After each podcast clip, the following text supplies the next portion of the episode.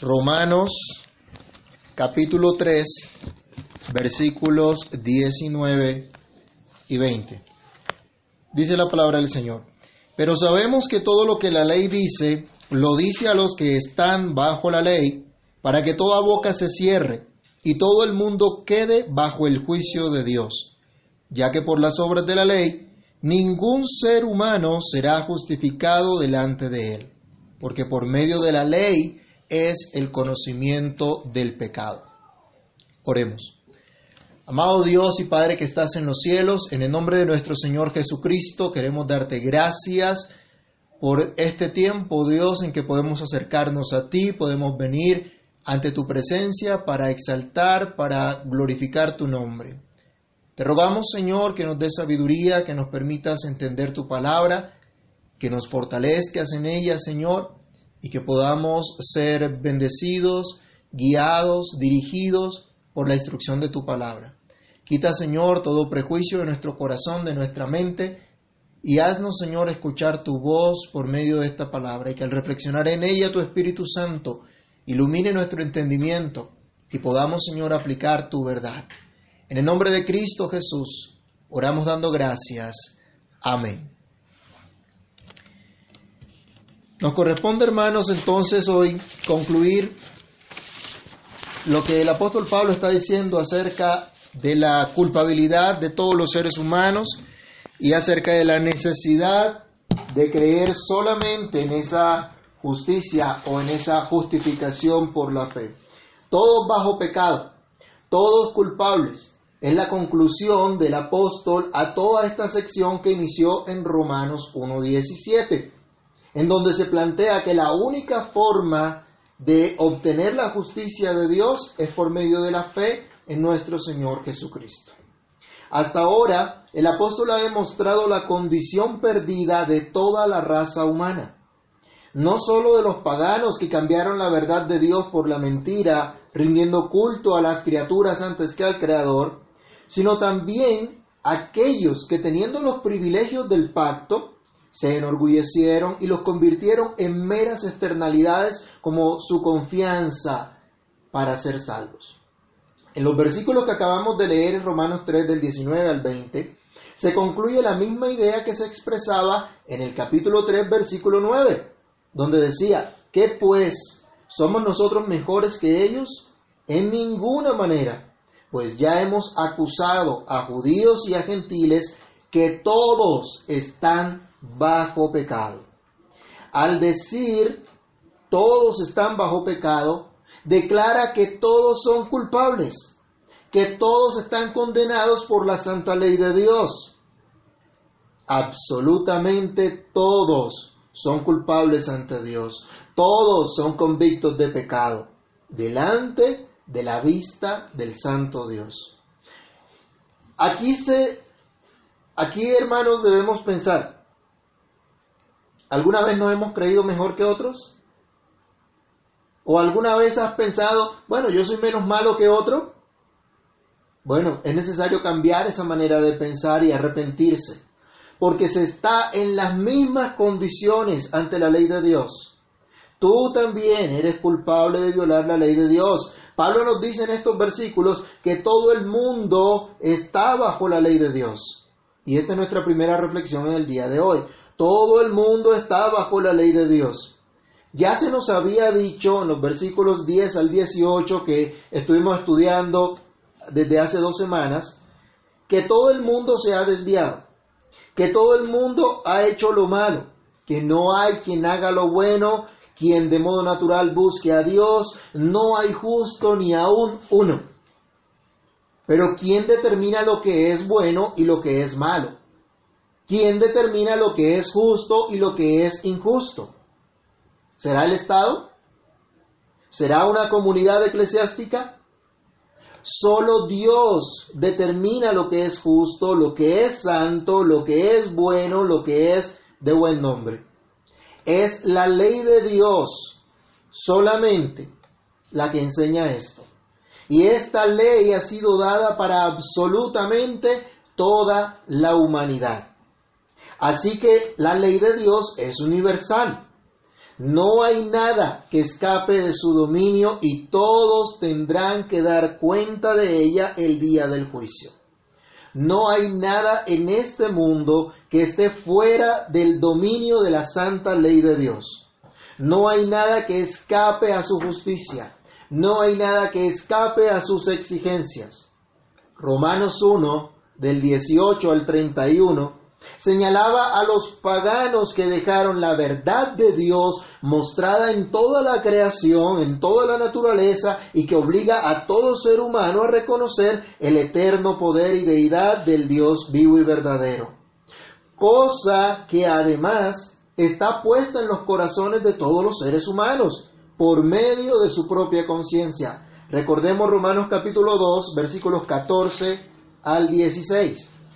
Romanos 2, 14 al 16 dice, porque cuando los gentiles que no tienen ley hacen por naturaleza lo que es de la ley, estos aunque no tengan ley son ley para sí mismos, mostrando la obra de la ley escrita en sus corazones, dando testimonio su conciencia y acusándoles o defendiéndoles sus razonamientos en el día en que Dios juzgará por Jesucristo los secretos de los hombres conforme a mi evangelio. Las obras y pensamientos de todos los hombres por igual han sido denunciados en los versículos 12 al 18 de Romanos 3 que leíamos la semana pasada y dan cuenta de una exigencia universal, no solamente para una comunidad en particular. De modo que el apóstol Pablo puede decir con toda certeza, según la revelación divina, pero, pero sabemos Versículo 19. Pero sabemos que todo lo que la ley dice, lo dice a los que están bajo la ley, para que toda boca se cierre y todo el mundo quede bajo el juicio de Dios. Se preguntará usted, ¿quiénes son los que están bajo la ley en este caso? ¿Quiénes están obligados a las exigencias de la santa ley de Dios? La respuesta es, la ley de Dios obliga a todos. La ley de Dios obliga a todos, todos los seres humanos están bajo la ley de Dios, desde el rey más encumbrado hasta el más desconocido ciudadano cuyo papel no es observado ni admirado por nadie. Dios creó absolutamente a todos los seres humanos. Dios da vida y sostén a todos los hombres y a todo lo que vive. Vayamos a Hechos capítulo 17, versículos 24 y 25, y veamos lo que en esa ocasión también decía el apóstol Pablo. Hechos capítulo 17, versículos 24 y 25. El Dios que hizo el mundo y todas las cosas que en él hay, siendo Señor del cielo y de la tierra, no habita en templos hechos por manos humanas ni es honrado por manos de hombres como si necesitase de algo, pues Él es quien da a todos vida y aliento a todas las cosas. Por lo tanto, podemos decir que las exigencias de la santa ley de Dios obligan a todos por igual. El día del juicio así será, como vimos en Romanos 2.12, cuando estudiábamos en esa porción. Pero recordemos hoy que dice el versículo 12 de Romanos, capítulo 2. Romanos 2.12, porque todos los que sin ley han pecado, sin ley perecerán. Y todos los que bajo la ley han pecado, por la ley serán juzgados. Lo que Dios dio. Los que hayan vivido como si no tuviesen ley. Y los que teniéndola incluso se han apartado, dice, también serán juzgados. Tengan o no los privilegios del pacto, tengan o no el conocimiento de la revelación escrita de Dios, serán juzgados. Los necios que dicen en su corazón Dios no existe, también están obligados a guardar la ley de Dios. También están obligados por las exigencias de la ley de Dios, así lo quieran desconocer, así lo quieran rechazar. Los que odian las escrituras y han trabajado para desacreditarla a lo largo de los siglos y han buscado por todos los medios destruirla, serán juzgados el gran día. Serán juzgados por esa santa ley divina. Pero todos aquellos que fueron llamados a una relación de pacto y se volvieron violadores del mismo, también serán juzgados. Absolutamente todos los seres humanos, creyentes o no, están obligados por la santa ley de Dios. Ley que condena a todos. No hay quien haga lo que la ley demanda. No hay ni siquiera uno, dice la Escritura. Ante las exigencias de la ley de Dios, ¿quién podrá el día del juicio decir algo en su defensa? Un acusado ante el juez que tiene todas las evidencias irrefutables de su culpabilidad, ¿qué puede alegar? ¿Qué puede decir? Si están todas las evidencias que lo condenan. Esto es lo que el apóstol Pablo ha mostrado en Romanos 3.9. Recordémoslo también. Romanos capítulo 3, versículo 9. ¿Qué pues? ¿Somos nosotros mejores que ellos? En ninguna manera. Pues ya hemos acusado a judíos y a gentiles que todos están bajo pecado. Hay un juicio y se han presentado todas las pruebas que condenan al acusado. Una vida de maldad, una vida de ultrajes, una vida de vejámenes al prójimo con sus actos, con sus palabras, una vida de destrucción a los demás e incluso a sí mismo, una vida sin temor de Dios, tal como vimos en los versículos 12 al 18 de este capítulo 3 de Romanos. Ante estas evidencias de culpabilidad, el acusado no tiene absolutamente nada que decir, sino recibir su sentencia que es absolutamente justa. Y la sentencia es culpable. Hermanos míos, esta es la sentencia de absolutamente toda la raza humana en ese estado natural de raza caída, de raza pecadora, incluso la de nosotros antes de ser justificados por Cristo. Así que, ¿cuál es la diferencia entre el pobre y el rico? ¿Cuál es la diferencia delante de Dios entre las personas, entre varón y mujer, entre el pagano y el religioso, si ambos han pecado contra Dios? Absolutamente todos hemos violado la ley de Dios. Y si no creemos en Cristo solamente para nuestra justificación, una sola sentencia hay para todos delante de la vista de Dios. Y esa sentencia es culpable. Y esta sentencia no la puede cambiar ningún ser humano. No, porque ningún ser humano puede cumplir la ley de Dios. Y este es nuestro segundo punto. Ningún ser humano cumple la ley de Dios. El versículo 20 de Romanos 3 nos dice, ya que por las obras de la ley ningún ser humano será justificado delante de él, porque por medio de la ley es el conocimiento del pecado. Ese argumento del apóstol Pablo no es nuevo no es una invención paulina como algunos han considerado en la historia, sino que es la verdad revelada en las palabras de Dios. Y observaba y observaba esta verdad en la triste experiencia de toda la raza humana desde la caída de Adán. Absolutamente ningún ser humano cumple la ley de Dios. Esto es, no cumple las obras exigidas por esta ley aunque es bien conocido y, definido por Dios, por ejemplo, en Miqueas 6:8, lo que Dios demanda, oh hombre, Él te ha declarado lo que es bueno, y que pide Jehová de ti solamente hacer justicia, amar misericordia y humillarte ante tu Dios. Pero a pesar de que Dios claramente lo ha dicho, ¿quién ha cumplido perfectamente esto que Dios demanda? Eclesiastés capítulo 7, versículo 20 nos habla de una triste realidad de toda la raza humana. Vamos al libro de Eclesiastés capítulo 7 y leamos en el versículo número 20.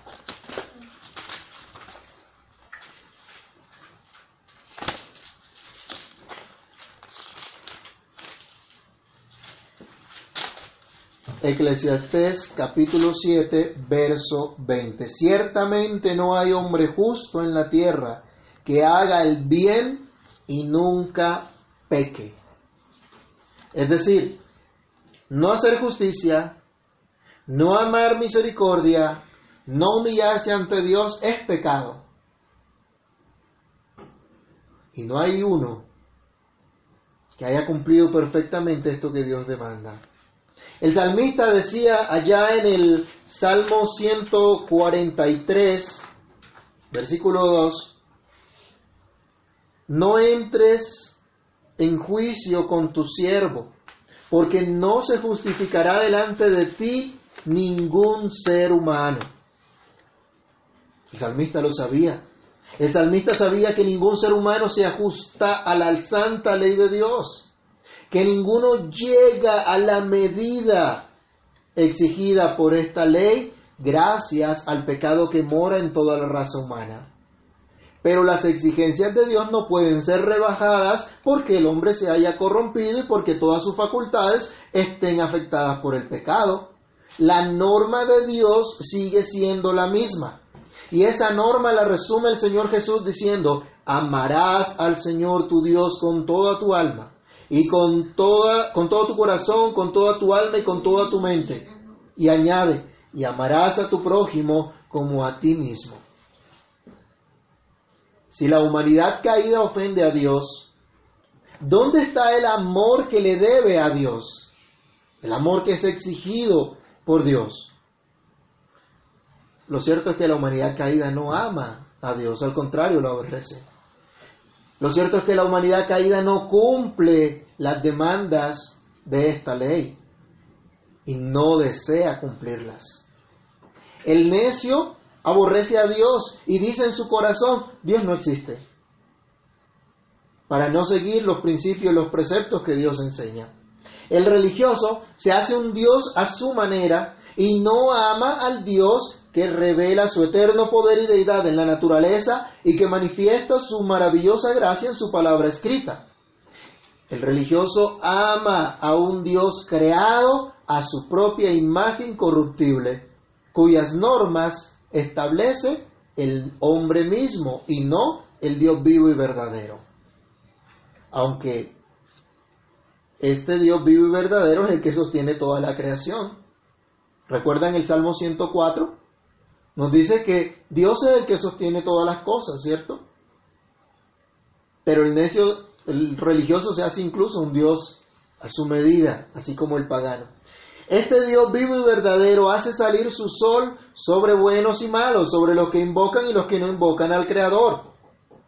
Pero a pesar de ello, la humanidad en general no le reconoce ni le da gracias aunque lleguen incluso a conocer la ley de Dios escrita. Y cuando llegan a conocer la ley de Dios escrita, se enorgullecen y creen que ya han hecho todo y creen que ya han cumplido con todo, pero resulta que solo llegan a conocer lo que es pecado.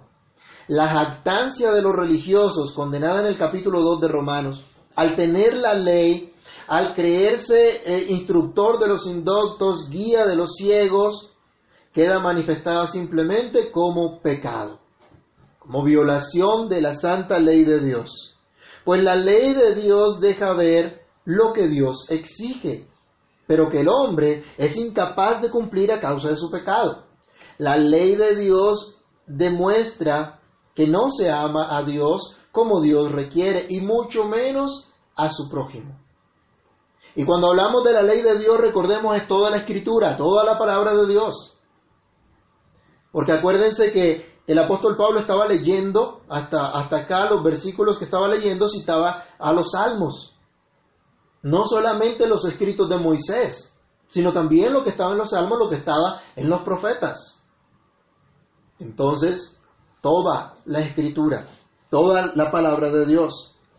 La ley del Señor entonces demanda total sumisión, total obediencia. Pero la ley nos muestra que el hombre no hace lo que Dios manda, que el hombre al contrario hace lo que Dios prohíbe. Es decir, la ley está señalando al ser humano que es pecador, que peca por omisión, dejando de hacer lo que Dios manda, pero también peca por comisión, haciendo lo que Dios prohíbe. Algunos abiertamente pecan contra Dios en público, pero también lo hacen en privado. Y la ley de Dios condena incluso eso que se hace allá en privado, allá en lo secreto, en lo más profundo del corazón. Vayamos a Hebreos capítulo 4, el versículo 12, y revisemos lo que nos dice Dios respecto a su palabra. Hebreos capítulo 4,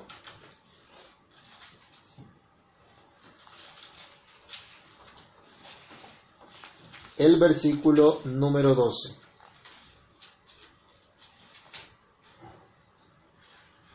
Porque la palabra de Dios es viva y eficaz, y más cortante que toda espada de dos filos, y penetra hasta partir el alma y el espíritu, las coyunturas y los tuétanos, y discierne los pensamientos y las intenciones del corazón. A veces no es necesario que alguien te diga eso que estás haciendo está mal. Pero lees la escritura, ves la santa ley de Dios y te das cuenta que con tus pensamientos incluso estás ofendiendo a Dios. Esta santa ley de Dios, por medio de esta santa ley de Dios, el hombre llega a conocer que es un pecador tanto en lo que dice como en lo que hace. En esencia le muestra que el ser humano es pecador, que la raza humana está caída. Hermanos míos, decir todos somos pecadores no es una excusa, no es un alivio para nuestras conciencias. Tengamos cuidado con eso. La raza humana es una raza pecadora, es una raza caída. Pero Dios no puede exigir menos que la perfección a su pueblo le dice allá en Levítico 19, versículo 2, Levítico 19, verso 2, el Señor dice a su pueblo, a través de Moisés, habla a toda la congregación de los hijos de Israel y diles, santos seréis, porque santo soy yo Jehová vuestro Dios.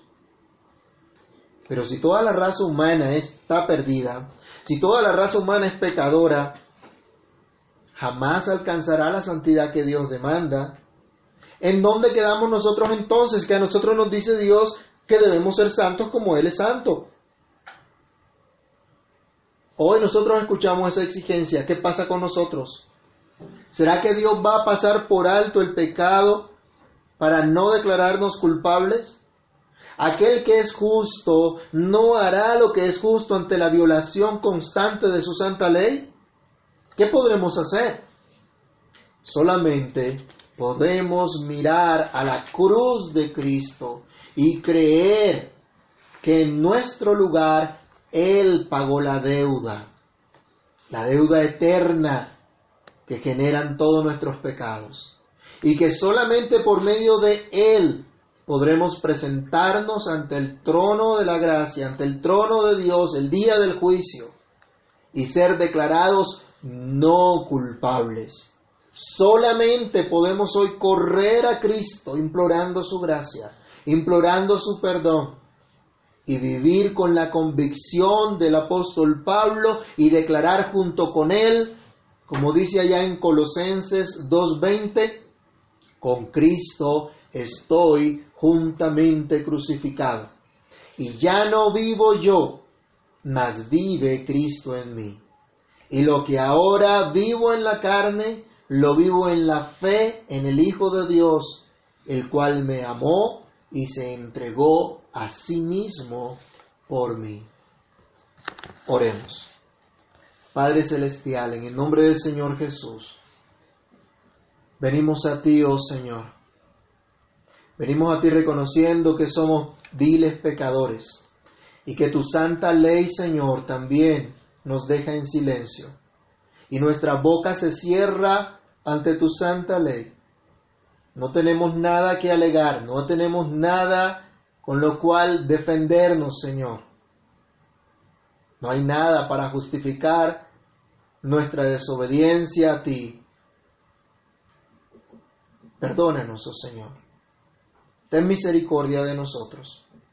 Solo podemos pedir que tu gracia y tu favor sean sobre nuestras vidas. Solo podemos pedir, Señor, que el sacrificio perfecto de Cristo nos cubra, que cubra nuestras iniquidades, nuestras maldades, que solamente por la obra perfecta de Cristo, Señor, tú nos veas. Oh Señor, no nos mires en nuestra condición natural, no nos mires en nuestra condición pecadora, Señor porque tendríamos que desaparecer de tu presencia. Sabemos que tú eres un Dios santo, un Dios que no tolera el pecado, que no tolera la maldad. Oh Dios, por favor, míranos por medio de tu Santo Hijo Jesús. Mira el sacrificio de Cristo nuestro Salvador. Y por amor a tu Santo Hijo, Señor, ten misericordia de nosotros. Por amor a tu Santo Hijo, obra en nuestras vidas, obra en nuestros corazones, Señor, y haznos apreciar con mayor gloria tu gracia. Haznos apreciar la grandeza de tu salvación al entender lo que somos, al entender, Señor, que bajo tu ley no hay nada que se escape y no hay nada que podamos decir, Señor, tú eres justo. Ayúdanos y por medio del sacrificio de Cristo, permítenos vivir ahora para tu gloria, unidos a Cristo, unidos al que se entregó por nosotros, unidos al que nos redimió con su sangre. Ayúdanos a recordar esto, Dios, y a glorificar tu nombre en nuestro día a día en nuestra relación de familia, en nuestras relaciones laborales, Señor, en la comunidad donde tú nos has colocado. Ayúdanos, Dios, a entender que solo por tu gracia somos perdonados, pero que estábamos en las mismas condiciones de aquellos que no te conocen y están bajo ira. Tu socorro y tu bondad nos sostengan siempre, Dios, y nos ayudes a creer plenamente en tu obra en la cruz del Calvario. Gracias Señor por tu obra en Cristo nuestro Salvador. Amén y amén.